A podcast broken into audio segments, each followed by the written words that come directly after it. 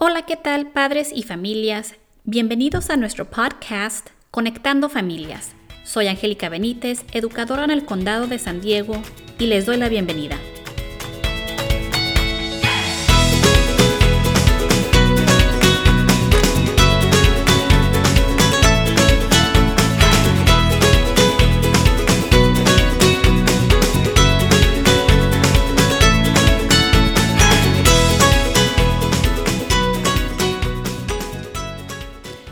Nuestro segmento de hoy es la primera parte de una serie y el tema de hoy nos enfocaremos en reconocer nuestros propios prejuicios y discriminación. Entonces, empezamos. Hemos vivido tiempos muy difíciles estos últimos meses, no nomás con la incertidumbre de la pandemia, sino también la cultura de una sociedad inconforme con injusticias. Y hemos aprendido mucho en los últimos meses y seguimos aprendiendo para mejor entender y aceptarnos como seres humanos. Hablar con nuestros hijos sobre el racismo, en el que todavía vivimos, no es un tema fácil. Empezar a tener conversaciones del racismo es muy difícil, pero sí un tema que debemos, como padres, hablar con nuestros hijos. No podemos quedarnos en silencio, pero antes de tomar el tema con nuestras familias o continuarlas, es importante empezar con uno mismo. El dicho del Señor Krishnamurti, para cambiar el mundo debemos comenzar con nosotros mismos. Sigue siendo fundamental para el cambio que necesitamos y buscamos como sociedad y humanidad. Es nuestra responsabilidad como padres y miembros de nuestra comunidad de ser el cambio y dar el buen ejemplo. Entonces, empecemos por uno mismo. Y empezar con uno mismo toma varios factores. El primer factor que voy a empezar es educarnos más para entender más. Voy a empezar con términos y definiciones que creo que es importante repasar. El primero, el prejuicio. ¿Qué es el prejuicio? El prejuicio es una opinión preconcebida sobre una persona o grupo que no está basada en una experiencia previa ni en una razón objetiva. Esta palabra se utiliza con frecuencia para referirse a una actitud negativa que una persona tiene sobre los miembros de un grupo determinado. Por ejemplo, cuando alguien considera que un individuo o grupo es diferente o inferior debido a su origen étnico o racial, su género, nacionalidad, estatus social, orientación sexual o su religión. Tipos de prejuicio. Racismo. La creencia de que miembros de un grupo comparten características específicas que los hacen inferiores a otro grupo. Sexismo. La supuesta idea de que miembros de un sexo son inferiores por ser de dicho sexo. Generalmente está dirigido en contra de las mujeres por parte de los hombres. Homofobia antipatía, desprecio, aversión u odio a persona con una orientación sexual distinta, específicamente hacia las personas homosexuales. Discriminación religiosa. Valoración o menosprecio hacia una persona o grupo debido a sus creencias religiosas. La siguiente palabra es el racismo. Aunque ya sabemos qué es el racismo, es de beneficio definirlo. El racismo es la creencia de que las personas pertenecen a diferentes razas y tienen la mentalidad de que una raza es superior a las otras. El racismo asume la, forma de acciones, creencias sociales, prácticas y políticas en contra de individuos por ser miembros de una raza específica. Tipos de racismo. El racismo individual. Ofensas y ataques explícitos que una persona comete en contra de otra persona por motivo de su raza con la intención de causarle daño. Racismo sistémico o institucional. Discriminación racial por parte de gobiernos, corporaciones, instituciones religiosas y educativas u otras grandes organizaciones que influye a la vida de las personas.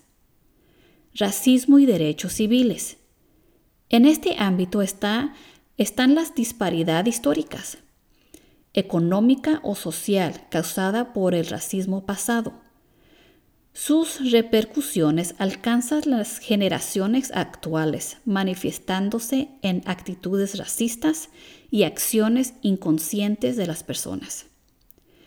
Racismo cultural, cuando los valores y prácticas culturales son definidas por los miembros de un grupo racial como el estándar de alta cultura o el arte verdadero, ignorando o incluso eliminando las prácticas culturales y percepciones sobre el arte de otros grupos. Y por último, la discriminación. La discriminación es un trato injusto o negativo dirigido hacia una persona por pertenecer a una determinada clase, grupo o categoría. Categorías como el origen étnico, el género y la edad. La discriminación es un prejuicio llevado a la acción.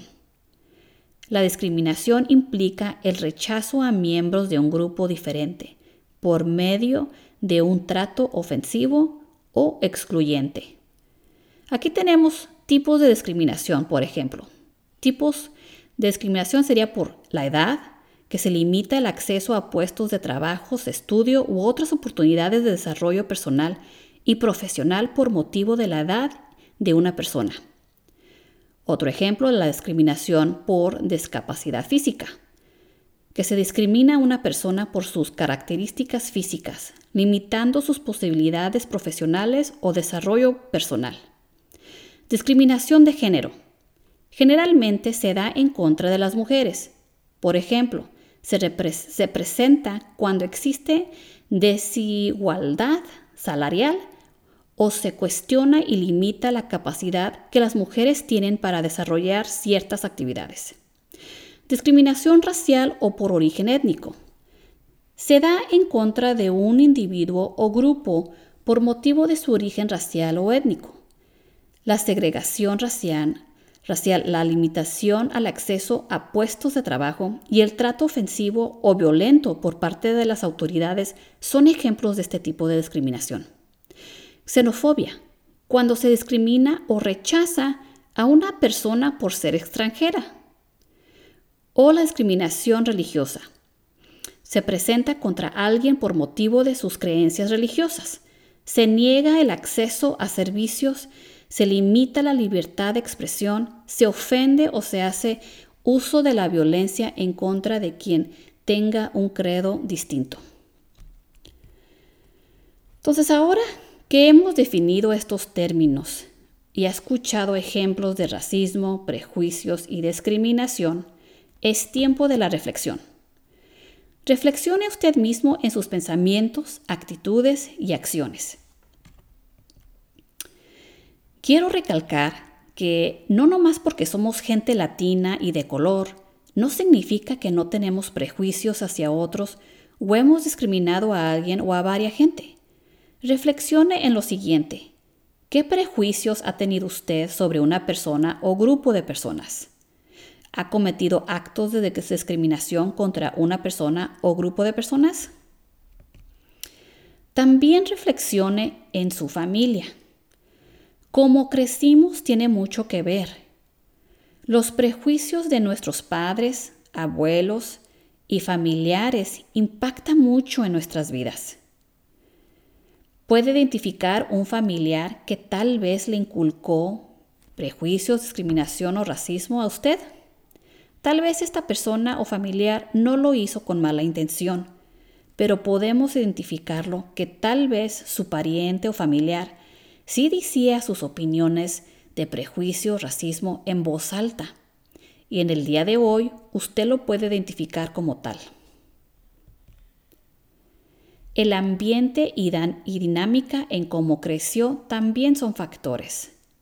Si hubo críticas en su hogar, burlas hacia otros, si creció con familiares controlativos o tal vez había fanatismo religioso, todos estos pueden ser factores y pueden conducir a prejuicios, racismo y o discriminación hacia otros.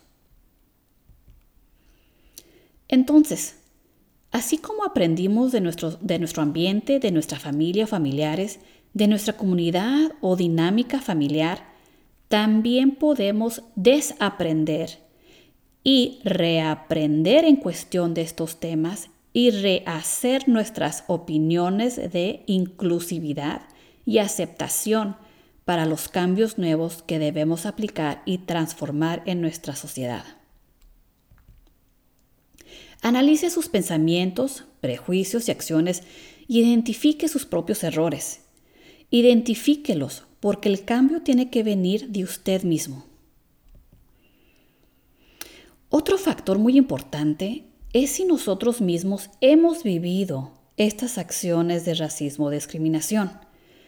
Reconozcamos nuestros sentimientos si, llegamos a, a, pasar por esto cuando, cuando sucedió y cómo reaccionamos. Yo en lo personal he vivido experiencias muy desagradables, prejuicios de otros contra mí y mi familia. Les voy a dar un ejemplo bien rapidito. Hace como cuatro años visitamos un estado dentro de los Estados Unidos donde la mayoría de la gente era blanca. Llegamos al hotel, muy bonito por cierto, y llegamos con hambre.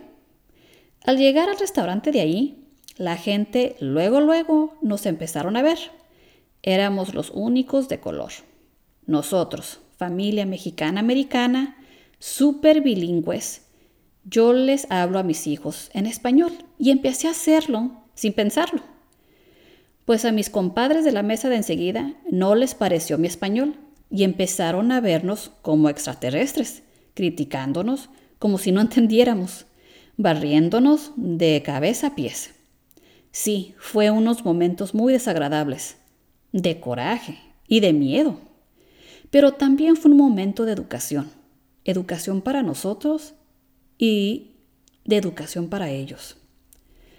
¿Por qué para nosotros? Porque nunca pensé pasar por estos momentos.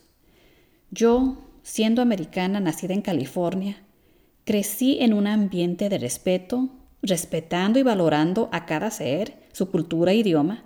Nunca pensé que yo y mi familia podríamos pasar por esto, pero qué equivocada estaba. Como sociedad, todavía nos falta y mucho. ¿Y ahora por qué educación para ellos? Porque ellos pensaban que no entendíamos inglés. La familia de enseguida llegaron después y, hablaban entre ellos sobre mi español. Decidí ignorarlos hasta el final, pero cuando la mesera llegó a darnos la cuenta, empezamos a hablar nuestro inglés y la familia de enseguida se quedó muy calladita. Y al levantarnos volteé con los padres y les comenté. For my family and I, to be bilingual is a gift. To be bilingual provides my children with a broader perspective of the world. I highly recommend it for yours. Good day. En español lo que les dije es que para mí y mi familia, ser bilingües es un regalo. Ser bilingüe les brinda a mis hijos una perspectiva más amplia del mundo y se los recomiendo mucho para los suyos. Buen día. Y gracias al universo que no me respondieron y nos salimos con sonrisas.